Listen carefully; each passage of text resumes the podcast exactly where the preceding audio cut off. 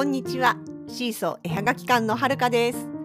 このポッドキャストでは私たちのものづくりの様子やイベントの裏話北海道暮らしのあれこれを中心に気ままにゆるーくお話ししています。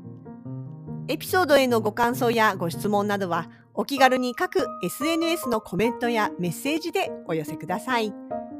現在シーソー絵はがき館では Twitter、Facebook ページ、Instagram に公式アカウントがありますそれでは本日もどうぞお付き合いくださいませ。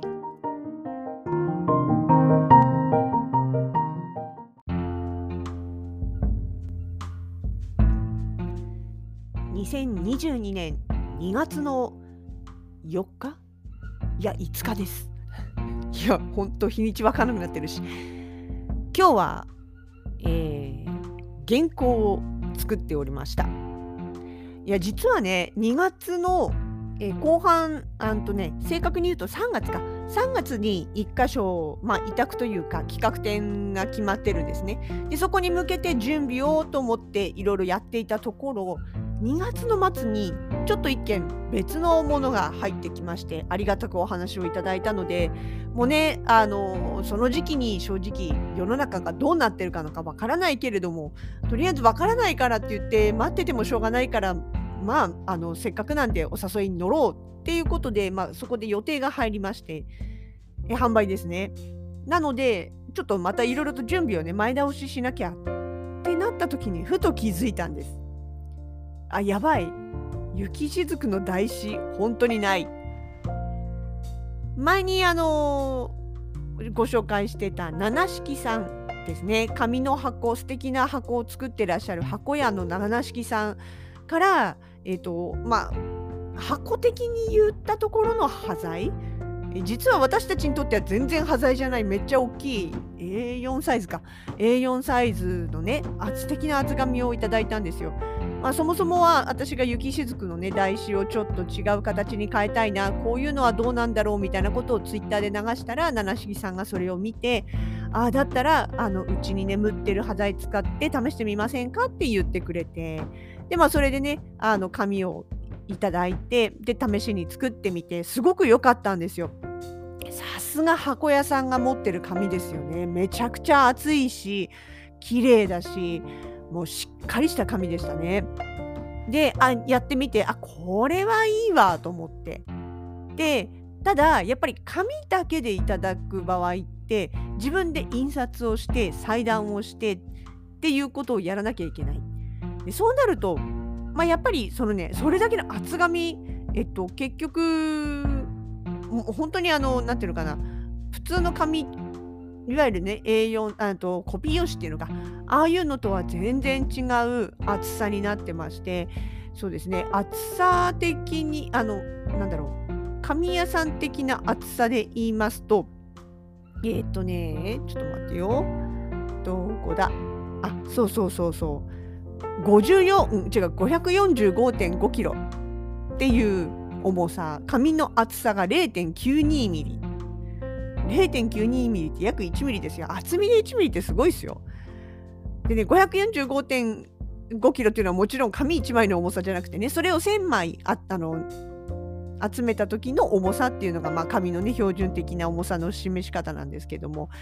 大体えっとねえー、普通の、普通の紙、違うな。なんて言えばいいんだ？あ、そうそうそう。ポストカードでいけば分かりやすいですかね。ポストカードの場合で、えー、普通のポストカードの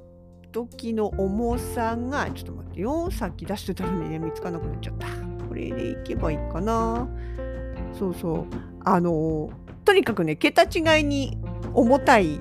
イコール熱いっていうことなんですよね。で、えー、っと、どこ行った A6 フライヤーぐらいで行ってみるかな。そう。えっとね、例えば90キロっていうと、まあ、フライヤー、いわゆるチラシとかフライヤーのペラペラではなく、少し若干こう厚みのある一般的な、まあ、あの印刷屋さん曰く人気の用紙らしいんですけどそれがね90キロっていうものなんですよ。で、えー、まあ一番厚いので310キロとかでこれがかなり厚みがあるっていう言い方をするんですけれども言うてそれでもですよあの七重さんとこでいただいた紙それよりも全然重い500キロです。倍近くの厚みってことなんでね。なんだなんでそうそうそう。だからね印刷するのも結構大変なんですよ。でうちのプリンター、まあ、商品を印刷してる方の大判用の大きいプリンターは一応なんだろうな厚紙とかボードの印刷もできるっていうタイプですので印刷はできるんですね家でも。ただやっぱりその後ろから手差しでこうねあの紙を何枚も入れとけば勝手にどんどん印刷してくれるっていうような形ではない。まあ、一手間かかる印刷なんですよね。でさらにそれを自分で裁断するってなると私あのねちなみにあのまっすぐ切るのとかカッター使って切るのとか苦手なんですよ。いやハサミで切るともっと曲がるんだけどとにかくねまっすぐ綺麗に切るっていうことがなかなか苦手なタイプでして本当ね手先不器用なんですよ作家とか名乗ってるけどそっち方面苦手なんで。だからそのね台紙紙はすごくいいんだけれども台紙を大量生産しようとするとちょっとねうんってなっちゃってやっぱりこっから先は印刷屋さんに頼むしかないなととりあえずこれやらせてもらったからで感触も分かったしお客さんからの評判も聞いたし、まあ、自分的にもどんなもんか分かったから、まあ、こっから先の量産はもう印刷屋さんに任せようと思ってで印刷屋さんに、まあ、発注することにしたわけですよ。印刷屋さんはねもうあのずっとフライヤーの印刷とかを依頼しているオンラインのまあ、いわゆる、なんていうのかな、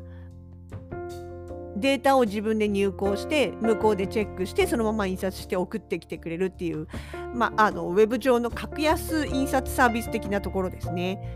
私ね、これ、ずっと同じ会社さん使ってるんですよ。あの、ウェイブさん、WAVE のウェイブ、波ですよね。こちらの方の印刷屋さんにずっといつも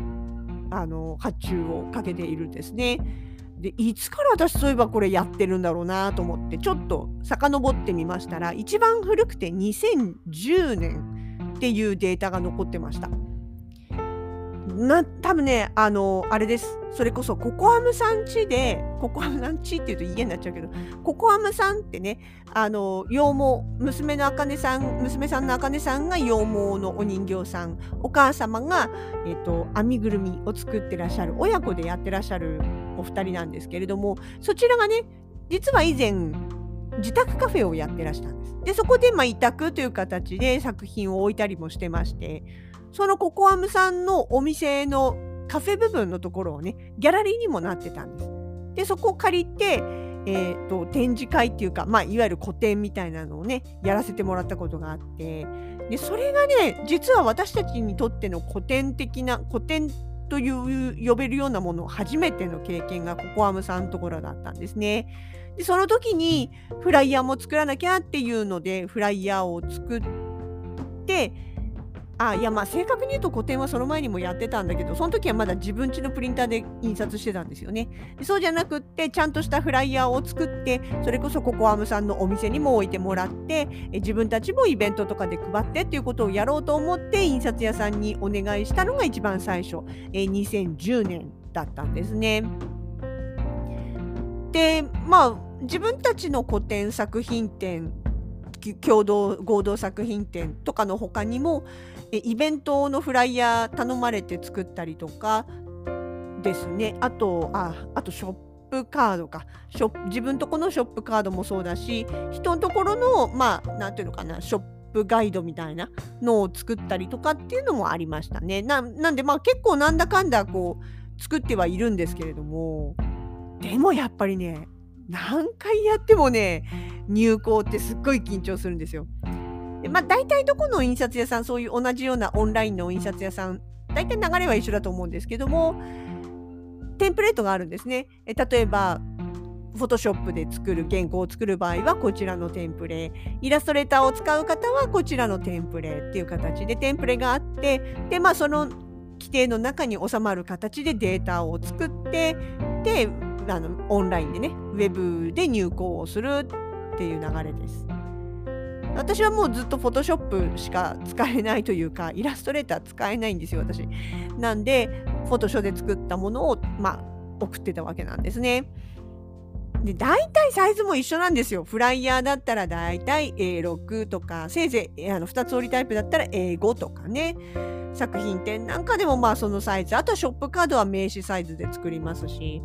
大体決まったサイズしか使わないんですけどもだからテンプレートも手元にあるやつで全然回るんだけれども何回作ってもね入校前すごい緊張するんですよ。本当に不備なかったかな大丈夫かな間違ってないかなってだってさほら向こうの方ももちろんチェックはしてくれるけれどもチェックって言ったって原稿の内容をチェックしてくれるわけじゃないわけですよ。印刷上の問題がないかのチェックをしてくれるだけ。だから例えば変な話イベントやりますよっていうフライヤーなのにそこの日付と曜日がずれてる。よくあるじゃないですか。何月何日土曜日とか書いて、え、いや、それ日にちを見たら金曜日だけど、土曜日なのかい？どっちが正しいんだい？っていうようなことってあるじゃないですか。でさ、フライヤーなんて大量に作って大量にばらまくものだから、一箇所間違えたらえらい騒ぎ。あの、下手したらね、そのまるっと無駄になっちゃうこともあるわけで、とかなんとか思ってしまうと、こうね、あの小心者の私はものすごくこうポチッとこう入稿完了ボタンを押す瞬間がドキドキしちゃうわけなんです。実際でも本当に間違ってせっかく作ったのにっていうのは一あったかなっていうくらいあともう一回あのまあとあるなんだろう作品展っていうか委託っていうかちょっと微妙なあれですけどが決まっていてでそれを宣伝しようと思って独自にフライヤーを作ったら実は情報解禁前だったっていうことが配る直前に分かってもう手元にフライヤー届いてるんだけれども配れない。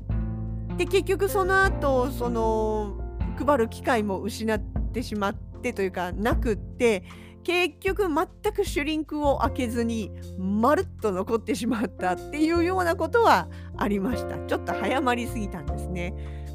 なんかもう別になんだろう告知していい期間に入ってると思っちゃってフライヤーね頑張って作ったんだけどねダメになったっていうことはありましたけどもね。なんでまあそうでねウェーブさんの場合ってあのフォトショーいられだけじゃないんですよ PDF だったりとか結構ねいろんなあのなんていうのかなデータを作作れるっていうななんていうの？いろんな形での入稿が可能っていうことなんですよね。あのオフィスのワードとかパワーポイントとかエクセルとかそっちの方でもいいんですよ。あと PDF とかね。あの何のどんなソフトで作ったものであってもまあほら PDF になっちゃえば一緒ですからなんで、あのー、いられ持ってない、フォトショー持ってない、マイクロソフトのオフィスのソフトも持ってない、違う自分の独自持ってないっていう時とか、あとは、なんだろう、自分の独自のソフトっていうかね、まあ、なんていうの、アプリとか、そういうので作ったものでも PDF で書き出してしまえば入稿できるっていうね、幅広さがあるので、作りやすいんじゃないかなと思うんですよね、割とね。いや多分ユーザーさんも多いんだと思う昔はさだからそれこそあれなんですよ入校すると本当に入校完了まあ入校完了は早いのはまああれなんだけどちゃんとねチェックする人たちね24時間体制で多分働いてるんですよね。まああのー、だ私もそうだけど原稿作る人たちとか結構夜中とかね動いてる人も多いんだと思うんですよ。平日の日中9時5時の間に入校してくれる人ばっかりじゃないと思うのでね。でそうするとさ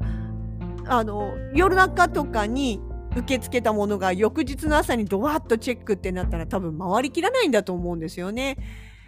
お値段的にも安いし手順も簡単だから多分ユーザーさんは多いんだと思うんですよね。あと自分たちでフライヤー作る人も増えてきましたしね。だから今本当にあの入校で大概私あのあれです。23時台に送ることが多いんですよ。わやばい今日中の入校にしたいなんとか今日中にとかって思っちゃうから結局そういう23時台っていうねギリな時間になっちゃって多分他にもそういう人いっぱいいるんでしょうけど。で入稿完了ってやった後に、えー、受け付けましたっていうメール。まあそれは多分自動メールなんです。でもその後に、えーと、原稿チェック終了しましたっていうあの担当者の方の個人名付きのメールが早いんですよ1時間もしないで来るの。なんで多分ね夜の時間帯でも待ち構えてる人がいてで来たってなったら中身をちゃちゃっとチェックしてでダメだったらさっさと NG を出すっていうことをされてるんだと思うんですよね。まあ、実際 NG があった場合だったらその NG の訂正が訂正の確認が取れるまで次のステップに進めないイコール印刷できない。でそうすると納期が何日以内みたいな感じでなっちゃってるとね下手にダラダラ引っ張っちゃったらその期日を超えてしまう。もちろんあの最終原稿が入稿されてから何日以内にお送りしますだから別に遅ければ遅いほど発注した人の手元に届くのが遅れるだけの話ではあるんですけどもねただまあ向こうとしたってさ保留が多いのは決して嬉しくないでしょうしね。っていうだからいつもね送るたんびにあの完了しましたチェック問題ありませんでしたっていうその速さに驚いていやほんとこんな時間まで働いてるんだお疲れ様だなって思うわけですよね。でそしたらね今日ね久しぶりにやらかしました。今日も入稿したんです。さっき言ったその雪しずくの台紙ね。結局七色さんがくれたような分厚い紙はさすがに普通の印刷屋さんにはなかったので、まあ、今回はそれよりは薄いタイプ。まあそれでも十分しっかりした硬い紙だとは思うんですけどもそちらの方での注文をしたんですね。でいつも通り原稿を作りました。必要なものを揃えました。え合わせてデータの表面のデータ、裏面のデータ、それから、えーと、加工依頼書というかね、あの要はこういう形で印刷してほしいんですよっていう簡単な指示書みたいなのを Excel で作ってつけてるんですけど、の3点セットを、えー、ZIP, ZIP で圧縮して、で入稿。よかった今日も無事になんとか終わったと思ったら30分もしないうちにあ30分ぐらいしてたかな初のいやじゃ初？初ではないかでも久しぶりに NG メール受け取っちゃったんですよ。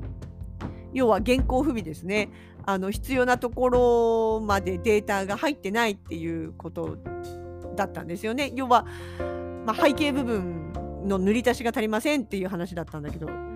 あこんな時間にも見てチェックしてくれてる人いるんだって思いながらあんまり久しぶりにやらかしたと思って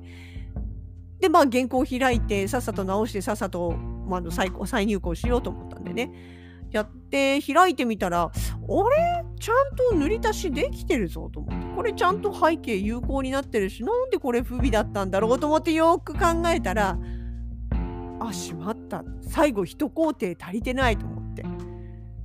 入稿する時の原稿はそれはそれで Photoshop の場合は画像統合っていう形で画像いくつも分かれてるレイヤーを一つの画像にしてしまわないといけないっていうのがあるんですね手順の中にね。今回なぜかそれをすっかり忘れてて添付したファイルあの投稿されてないんですよ。だからレイヤーが何枚もある形だ。多分その風になっちゃってるから塗り足し足りませんとかって言われたんだと思うんですよね。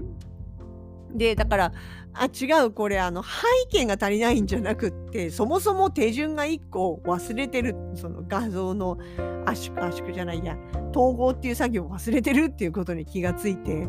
慌てて裏面と表面両方とも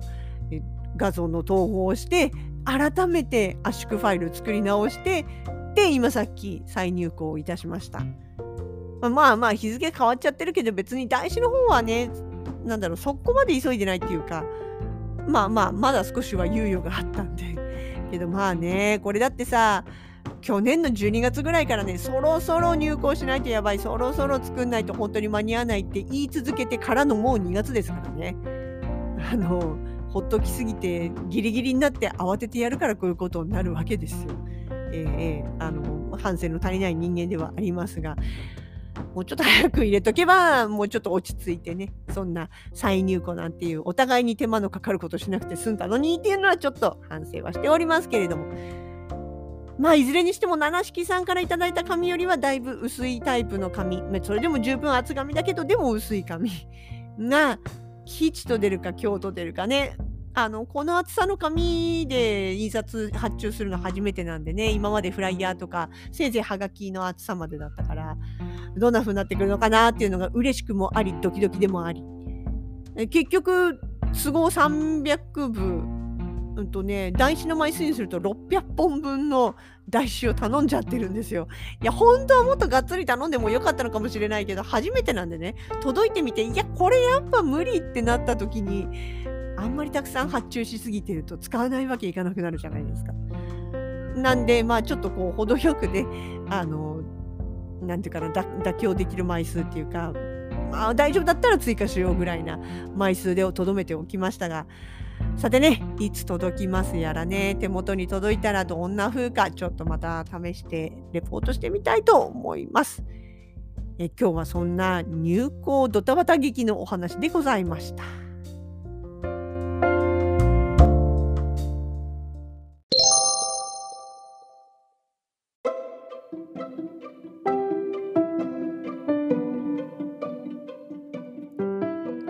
今日もポッドキャストをお聞きいただきありがとうございました。シーソーのラジログでは皆さんからのご感想やこれってどう思う？こんな話を聞いてみたいなどをお待ちしております。各 SNS へのコメントメールダイレクトメッセージなどでお気軽に声かけてくださいね。それではまた次回に。お相手はシーソー絵はがき館のはるかでした。